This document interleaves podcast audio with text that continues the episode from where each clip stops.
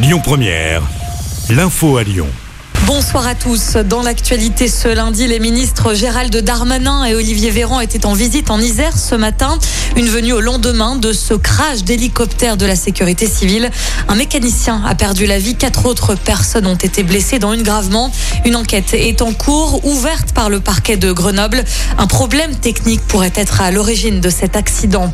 Sur le bassin lyonnais, de grosses perturbations sont à prévoir toute la journée sur le réseau TCL. Les conducteurs de bus sont en grève. L'ouest lyonnais est particulièrement touché.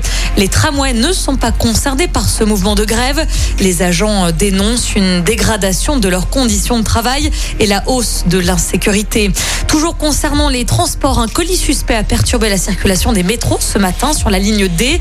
Les stations de Garibaldi jusqu'à Montplaisir-Lumière n'étaient plus desservies. Des bus ont pris le relais. Retour sur cet incendie la nuit dernière dans le 8e arrondissement de Lyon. Le feu est parti de la cave d'un immeuble. 10 personnes ont dû être évacuées. Il n'y a pas de blessés à déplorer.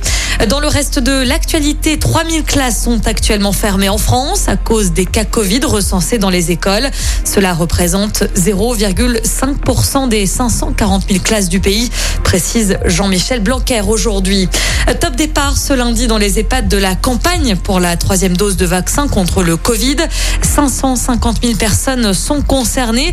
La campagne de rappel vaccinal avait débuté le 1er septembre pour les plus de 65 ans et les personnes fragiles.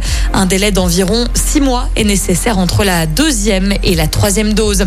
Et puis aujourd'hui, c'est aussi le coup d'envoi des travaux sur la nationale 7 au nord-ouest de Lyon. Des perturbations sont à prévoir à Tarare, tout comme des nuisances sonores.